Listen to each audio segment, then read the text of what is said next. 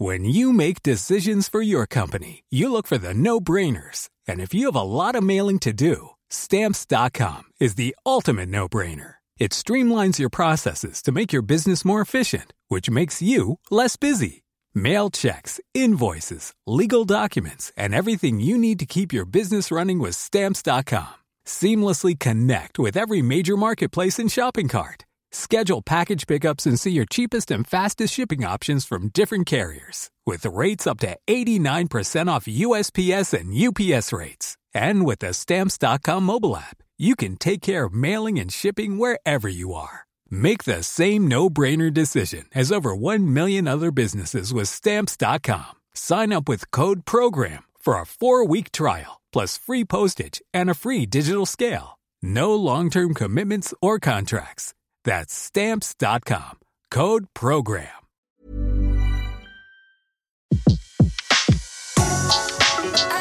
Le meilleur de séances radio est maintenant sur We Love Cinéma.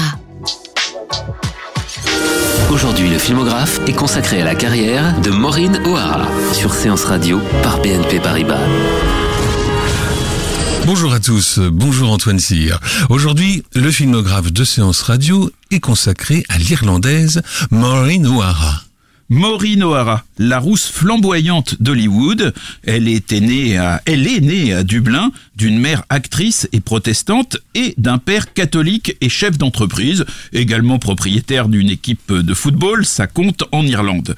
Dès le départ, le destin s'était penché sur son berceau pour faire d'elle une femme aussi chanceuse que dynamique et impétueuse. Une bohémienne lui avait d'ailleurs prédit, en lui lisant les lignes de la main alors qu'elle était enfant, qu'elle quitterait l'Irlande et serait riche et célèbre. Elle deviendra tout cela après avoir réussi dans cette profession de comédienne qu'elle juge absurdement masculine, heureuse d'avoir vécu une époque qu'elle qualifie d'extraordinaire. Et c'est tout ce que lui avait euh, annoncé la, la bohémienne?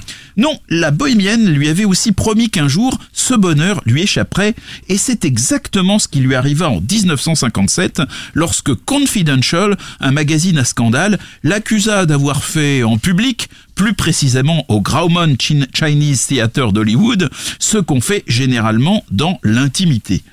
Pénible affaire pour une actrice qui, à ses débuts, soignait son image au point de refuser les rôles dans lesquels il lui fallait boire ou fumer.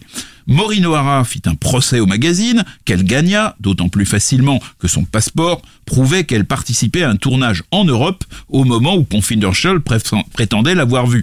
Sa carrière en souffrit quand même, même si on la revit dans les années 60, notamment dans plusieurs westerns de bonne facture. Lorsqu'elle était au sommet de sa gloire, Maureen O'Hara adorait autant faire pleurer dans des mélodrames que réaliser elle-même ses cascades. Sa chevelure rousse était particulièrement mise en valeur dans les films de pirates ou dans les westerns. Mais elle reste pour toujours Angahad, la plus jolie fille du village de mineurs où se déroule Quelle était verte ma vallée, qui n'est pas interdit de considérer comme le film de John Ford le plus émouvant.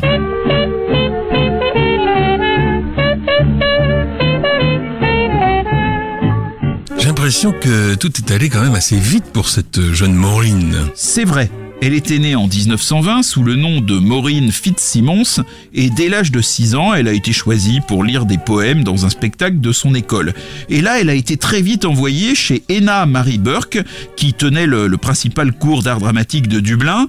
Euh, elle était aussi excellente en sport, notamment au camogie, un sport collectif typiquement irlandais, et en escrime, autant de petits talents qui deviendront de grands atouts lorsqu'elle participera à des films d'action.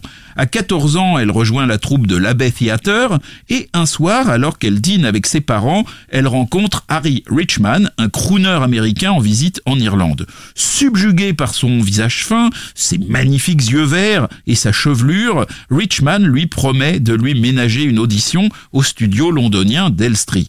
Pendant son séjour à Londres, un agent lui organise une rencontre avec Charles Lawton, le grand acteur qui venait de créer la maison de production Mayflower avec l'allemand Eric Pommer.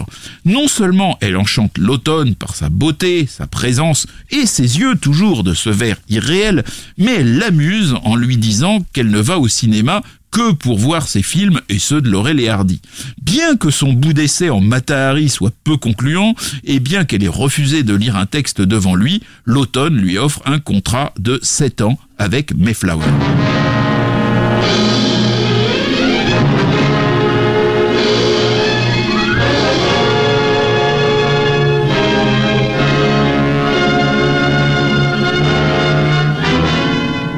Elle tourne son premier film, une comédie musicale à petit budget sous son nom de Maurice Fitzsimmons, My Irish Molly.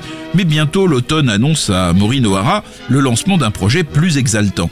Jamaica Inn, connu sous le nom de l'auberge ou de la taverne de la Jamaïque euh, en France selon les traductions. Et le réalisateur donc de Jamaica Inn, c'est bien sûr Alfred Hitchcock. Mais c'est vraiment l'automne qui voulait faire ce film. Hitchcock dira plus tard que c'était une entreprise totalement absurde. En tout cas, c'est son dernier film anglais. Il part après à Hollywood. L'imposante musique a été composée par le Britannique Eric Fenby. En effet, l'entente entre Lawton et Hitchcock fut mauvaise sur ce film, chacun revendiquant la direction des opérations, mais les deux hommes s'accordèrent sur un point. Le choix de Maureen O'Hara était excellent, dans le rôle d'une honnête jeune fille anglaise recueillie par sa tante, dont le mari dirige une taverne qui est en réalité un repère de naufrageurs de la côte de Cornouailles. Déjà, la féminité de Maureen O'Hara, liée à son tempérament, qui la rend crédible lorsqu'elle aide un policier déguisé en bandit à échapper à la mort, font merveille. Charles Lawton a expliqué à l'actrice que Maurice Fitzsimmons c'est un nom trop long pour entrer dans le format du générique, et sur la base de cet argument quand même un petit peu spécieux, il lui a donné le choix entre s'appeler Maureen O'Mara et Maureen O'Hara. Et comme elle ne voulait aucun des deux, il a choisi à sa place.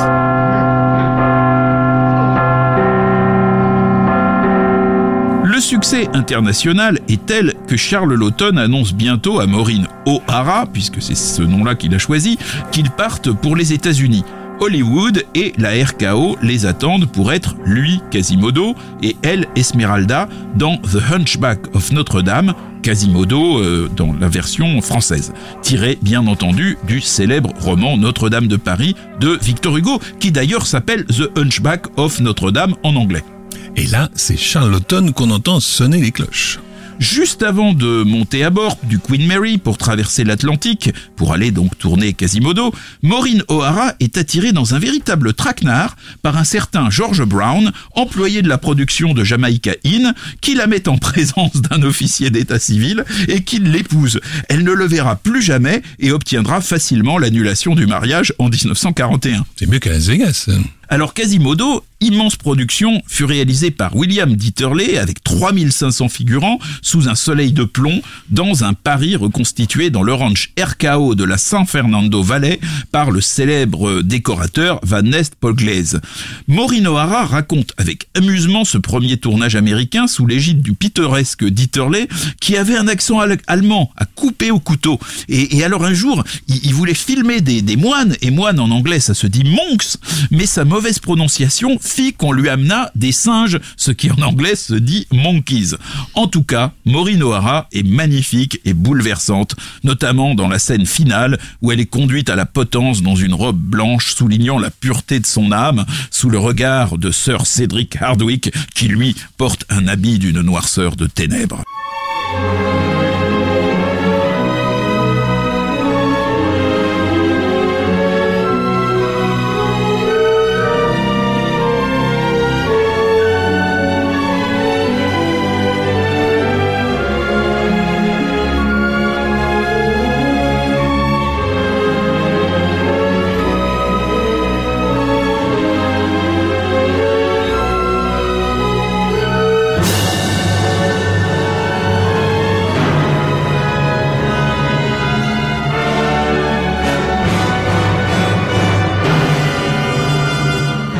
l'Oscar de la meilleure musique, c'est Alfred Newman qui a composé la bande originale de Quasimodo, sortie aux États-Unis en décembre 1939. Le film est un succès Mais le début de la Seconde Guerre mondiale entraîne la fin de Mayflower, la société de l'automne et Pommer, qui revendent à la RKO le contrat de Maureen O'Hara. Elle s'avère bientôt excellente dans des comédies musicales comme Dance Girl Dance, réalisée en 1941 par Dorothy Arzner, qui était la seule femme enregistrée à la guilde des réalisateurs américains, et Idylle en Argentine de Leslie Godwins et Jake Ively, où elle démontre ses talents de danseuse. En revanche, le tournage de Bill of Divorcement en 1940 se passe mal et Maureen O'Hara doit repousser les avances pressantes du réalisateur John Farrow, alors marié avec une autre actrice irlandaise, Maureen O'Sullivan. Et futur papa d'une petite Mia Farrow. C'est John Ford qui va faire de Maureen O'Hara une star dans un film produit par la Fox. Le génial Irlandais d'Hollywood est sensible à sa rousseur autant qu'à son caractère bien trempé et lui offre le magnifique rôle d'Angarad dans Quelle était verte ma vallée, chronique sociale sur la vie des mineurs gallois qui sera couronné de 5 Oscars. Dont celui du meilleur film pour lequel concourait également Citizen Kane. Angarade, Angarade, c'est la plus belle fille du village qui va épouser le détestable fils du propriétaire de la mine alors que son cœur penche pour un pasteur aux nobles idéaux incarné par Walter Pigeon. La scène où, indifférente au ragot, le regard bouleversé mais encore illuminé d'un filet d'espoir, elle prend la main de Walter Pigeon qui s'apprête à descendre dans la mine pour secourir son père est absolument magnifique. L'histoire ne dit pas ce qu'il est advenu d'Angarad et du pasteur. Elle dit simplement que le temps a emporté leurs rires et leurs pleurs. Le génie conjugué de Maureen O'Hara et de John Ford fait de ce personnage magnifique l'antinéa d'une Atlantide celtique. Atlantide celtique entièrement tournée en Californie pour cause de fréquents bombardements allemands. En effet.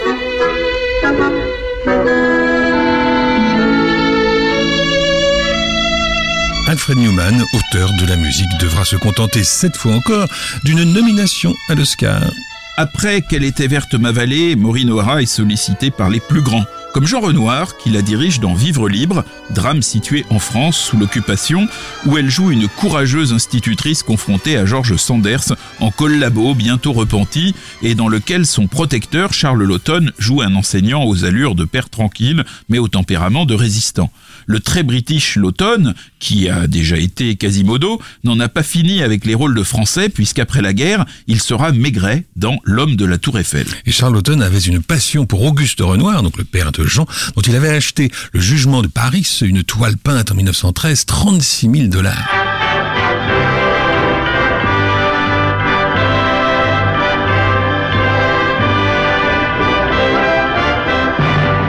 Le tout début, les premières secondes de Vivre libre de Jean Renoir, toujours en compagnie d'Antoine Cyr, le filmographe de séance radio, et eh bien nous poursuivons notre évocation de la filmographie de Maureen O'Hara. Danseuse et chanteuse émérite, Maureen O'Hara est aussi, grâce à ses qualités sportives, très demandée pour les films d'aventure, notamment de cap et d'épée, et plus particulièrement de merveilleuses histoires de pirates comme Le Cygne Noir de Henry King en 1942. Ce somptueux film en technicolor, où un pirate sentimental incarné par Tyrone Power finit après mains efforts par apprivoiser Maureen O'Hara, en fille de l'ancien gouverneur de la Jamaïque, mais particulièrement en valeur sa chevelure rousse et bien sûr ses yeux d'émeraude. Bien qu'interprétant peu de scènes d'action, elle y est doublée, comme le montre aisément un raccord un peu douteux lors d'une scène à cheval. Elle est particulièrement sensuelle, en revanche, lorsque, dans une robe blanche, elle assiste, attachée par le fourbe capitaine Leach, George Sanders, à son combat contre Tyrone Power. George Sanders, dans ce film, arbore une perruque et une fausse barbe énorme, très rousse et très fournie, ce qui euh, facilitait grandement les choses lorsque, pour les duels qu'il n'aimait pas beaucoup faire et qu'il savait pas très bien faire pour le skier, Sanders décidait de laisser sa place euh, à sa doublure. Ah, la barbe, c'est comme ça qu'on peut expliquer euh, effectivement le, caractère inhabituellement virevoltant de notre ami George Sanders dans ce film. Voilà.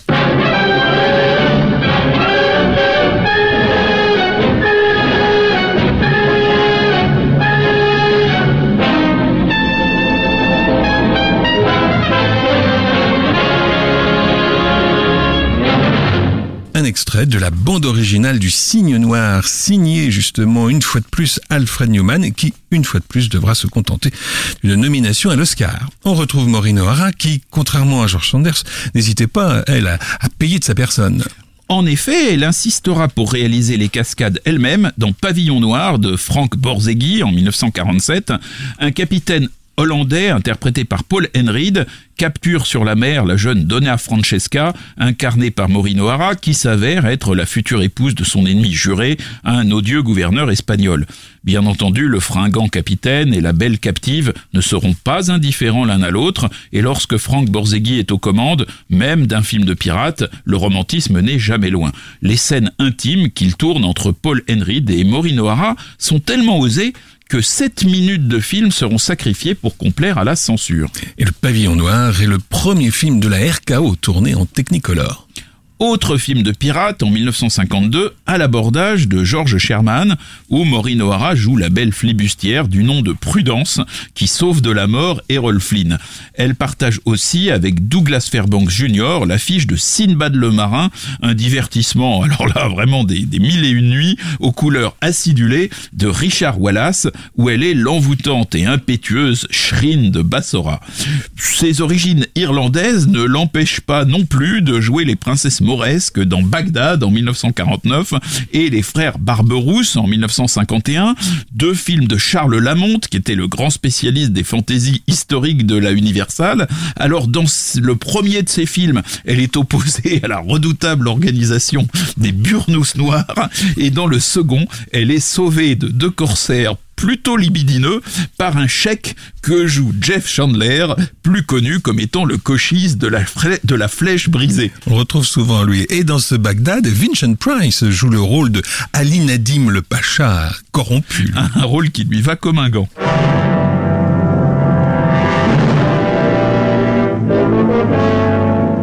Maureen O'Hara s'impose aussi dans un registre plus sombre en espionne allemande amoureuse de John Garfield dans Nid d'espion en 1943, un film de Richard Wallace à l'ambiance de film noir.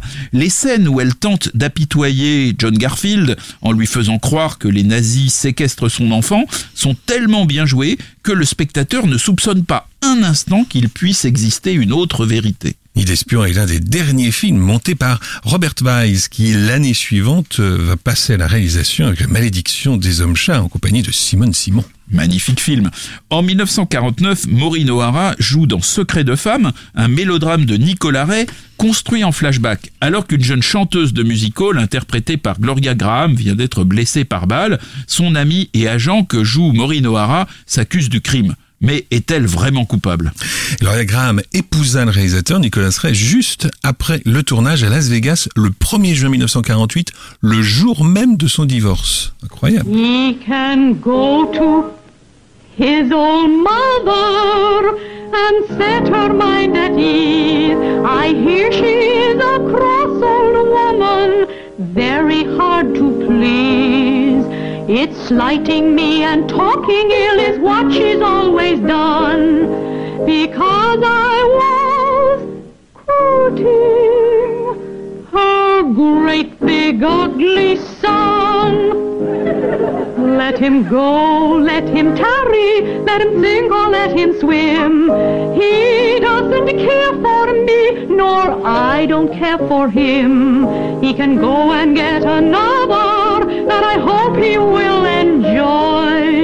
For I'm going to marry a far nicer boy.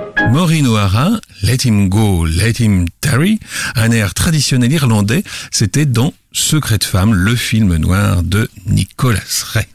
Maureen O'Hara joue aussi dans un registre à la fois plus social et plus joyeux pour Frank Capra dans Le miracle de la 34e rue, où elle est Doris Walker, l'employée de la chaîne de magasins Macy's, qui embauche l'hurluberlu Chris Kringle pour être le Père Noël censé animer son magasin. Et divorcée dans le film, elle a une petite fille interprétée par la très jeune Nathalie Wood, 9 ans à l'époque. Mais Maureen O'Hara reste quand même dans toutes les mémoires comme une héroïne de western. Ce n'est pas John Ford qui lui a fait faire ses débuts dans ce genre, mais deux autres grands d'Hollywood, Henry Hathaway dans Ten Gentlemen of West Point en 1942 et William Wellman dans Buffalo Bill en 1944 où elle partage l'affiche avec Joel McCrea. Dès le début du film, le célèbre héros surgit des montagnes pour chasser une horde d'Indiens qui menaçait la belle Maureen et celle-ci, laissant immédiatement au vestiaire son quant à soi celtique, demande à être ramenée sur son cheval par l'avenant Monsieur Cody.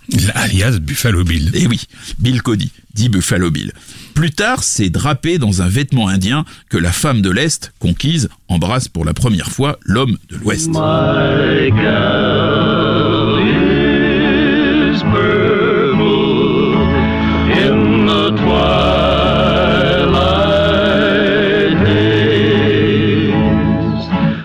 Mais c'est bien John Ford qui va inscrire Maureen O'Hara dans la légende du Far West. Désormais, Ford est accompagné d'un certain John Wayne, avec qui l'actrice formera l'un des couples les plus célèbres de l'écran.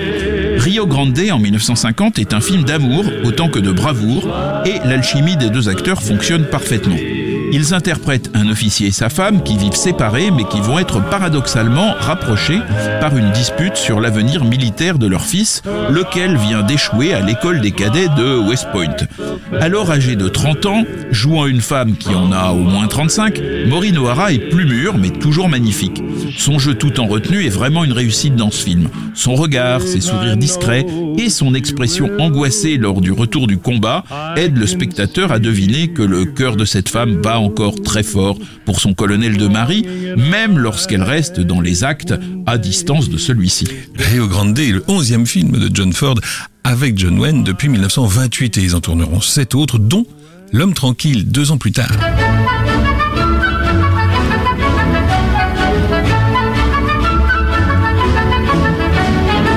Avec l'homme tranquille, John Ford, Maureen O'Hara et John Wayne se retrouvent en 1952 pour tourner ensemble une histoire d'amour qui est aussi un hommage à leurs racines communes irlandaises, même si finalement Maureen O'Hara est la seule des trois à être née en pays gaélique.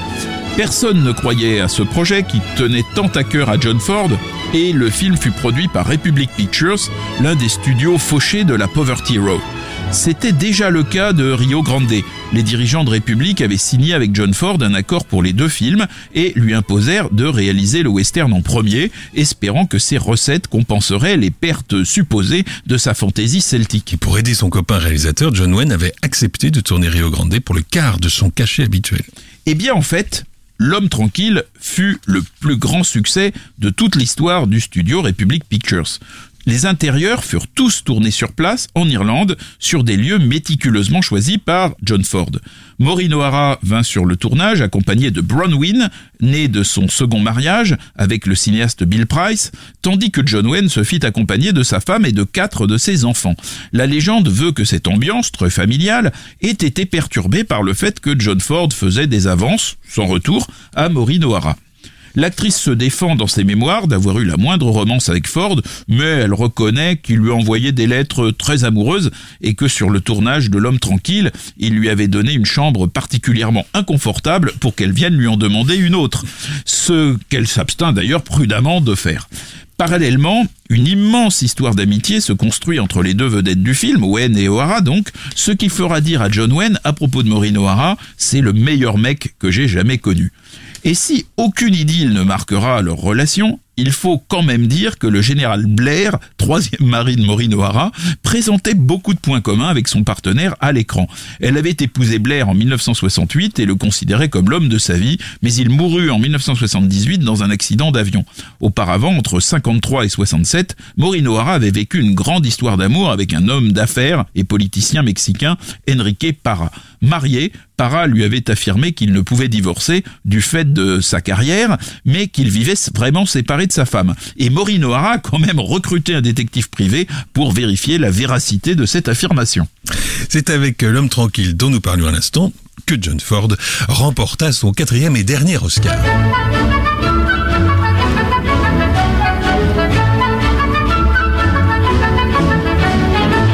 C'est Victor Young qui composa la musique de Rio Grande et de L'homme tranquille. Alors justement, après Rio Grande et L'Homme Tranquille, le trio Ford, Wayne, O'Hara ne se retrouva à l'écran qu'une seule fois dans L'Aigle vole au soleil en 1957, un biopic sur un héros de l'aéronaval pendant la Seconde Guerre mondiale. Mais entre-temps, Maureen O'Hara aura tourné pour Ford Ce n'est qu'un au revoir en 1955, un biopic également consacré à un charismatique coach sportif de l'Académie de West Point, interprété par Tyrone Power. Quant à son tandem avec John Wayne, il va se reformer en 1962 sous l'égide d'Andrew Victor McLaglen, une, dans une comédie du Far West vaguement inspirée de la mégère apprivoisée, le grand McClintock. Et puis, en 1971, ils vont aussi se retrouver pour Big Jake, un western co-signé par John Wayne lui-même et par George Sherman, où l'alchimie du passé semble plutôt avoir résisté au poids des ans. Entre-temps, Maureen O'Hara aura aussi tourné dans Rancho Bravo d'Andrew Victor McLaglen, là encore, en 1966, en compagnie cette fois d'une autre légende d'Hollywood, James Stewart. C'est l'histoire assez émouvante, donc Rancho Bravo, d'une Anglaise qui débarque au Far West pour tenter d'imposer une nouvelle race de taureaux sans cornes et euh, elle rencontre un vieux cow-boy qui finit par prendre fait et cause pour cette femme et son projet après avoir commencé par la trahir. À 46 ans, Maureen O'Hara est encore très belle dans ce film. Et pour info, ces taureaux sans cornes existent vraiment. Ils viennent du comté de Herefordshire, en Angleterre. Maureen O'Hara et le western, c'est aussi des films où son personnage se laisse aller à exprimer une sensualité plus exubérante que dans les films de John Ford. En 1953, dans À l'assaut de Fort Clark de George Sherman, elle incarne une veuve de guerre qui vit dans un camp militaire situé en terre indienne. Un bel officier, Jeff Chandler, y arrive en renfort et s'appuie sur les Séminoles pour combattre une autre tribu, les Kiowa. Mais il va aussi s'attacher à conquérir le cœur de la jeune veuve qui se défend dans certaines scènes mais qui dans d'autres ne peut s'empêcher de contempler le beau soldat d'un regard qui en dit long sur son ardent désir. En 1953, Maureen O'Hara est également la Belle Rousse du Wyoming, un film de Lee Sholem où elle incarne une patronne de saloon. Une plaisante série B qui s'inspire de faits réels, les mêmes qui inspireront Michael Cimino 27 ans plus tard pour La Porte du Paradis. Autre western, tourné en 1961, New Mexico, c'est le premier film réalisé par Sam Peckinpah. Mais alors, l'entente entre l'actrice et le futur réalisateur de La Horde Sauvage va être épouvantable. Maureen O'Hara a accusé Peckinpah de ne pas connaître son métier et d'éprouver un plaisir sordide à filmer la souffrance physique des hommes et des animaux. Le principal souvenir que je garde de Peckinpah, ajoutera-t-elle, c'est l'inconfort que j'éprouvais à le voir se gratter l'entrejambe pendant tout le tournage. Il faut aussi signaler, c'est pas tout à fait un western, mais presque, en 1952, La loi du fouet, Kangaroo, c'est un film donc façon western, mais qui se déroule en Australie et qui est signé de Lewis Milestone. Et ce fut même le premier film en Technicolor tourné en Australie.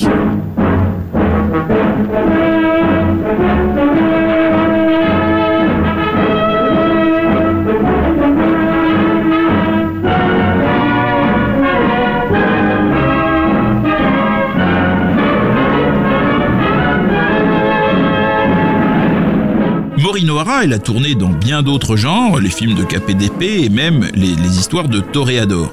Elle est la fille d'Athos dans Les Fils des Mousquetaires en 1952, un divertissant film de Lewis Allen pour lequel elle s'entraîne à l'escrime pendant six semaines et dans lequel elle réalise toutes ses cascades malgré les, ré les réticences du réalisateur. Martial musique de Roy Webb. Et puis alors elle joue aussi dans Le Brave et la Belle en 1955, un film de Bud Boetticher avec Anthony Quinn. Jeune femme de la bonne société, elle se trouve dans ce film au cœur d'un triangle amoureux avec un vieux toréador sur le point de partir à la retraite et son jeune successeur. Avant de devenir réalisateur, Bud Buttigieg avait été toréador. C'est quand même pas fréquent. On la retrouve aussi dans plusieurs productions britanniques, Maureen O'Hara. En 1954, dans La Rousse mène l'enquête, c'est un film anglais de Richard Sale. Elle échappe de justesse à un gang de contrebandiers entre Tanger et Malaga. En 1956, elle est une femme cupide dans L'homme de Lisbonne, un film de l'anglais Rémy Land, produit par Republic Pictures. Et puis en 1959, elle apparaît dans Notre agent à la Havane de Carol Reed, d'après Graham Greene. Et une musique très ensoleillée de Frank et Lorenz Denitz.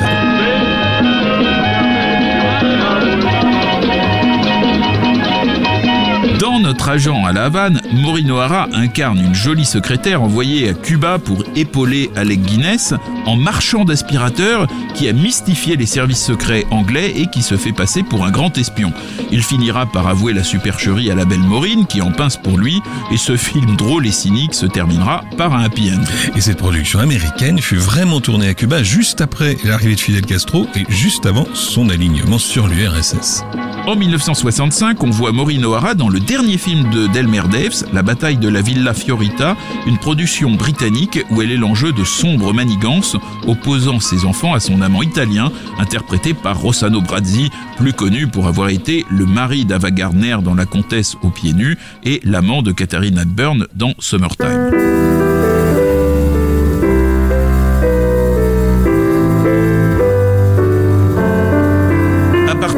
70, les apparitions de Maureen O'Hara se font beaucoup plus rares. On la voit un peu à la télévision et au cinéma en 1991 dans Ta mère ou moi de Chris Columbus, où elle joue la mère autoritaire et protectrice d'un policier de 38 ans qui vit toujours chez elle. Longtemps retirée dans sa maison de l'île Sainte-Croix aux Caraïbes, elle avait fini par revenir habiter en Irlande. Et là, elle voulut créer une fondation pour soutenir le cinéma. Elle obtint d'ailleurs le, soutien de nombreux acteurs comme Liam Neeson, Jeremy Iron ou Hélène Mirren.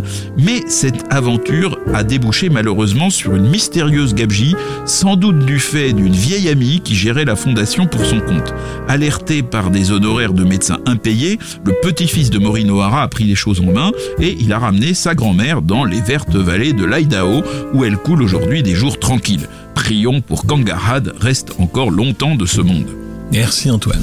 Le filmographe vous a été présenté par Antoine Cyr et Laurent Bourdon sur Séance Radio par BNP Paribas. Retrouvez l'ensemble des contenus Séance Radio proposés par We Love Cinéma sur tous vos agrégateurs de podcasts.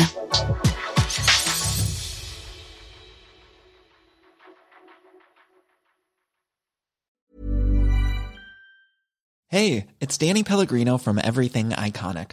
Ready to upgrade your style game without blowing your budget? Check out Quince. They've got all the good stuff shirts and polos, activewear, and fine leather goods, all at 50 to 80% less than other high end brands.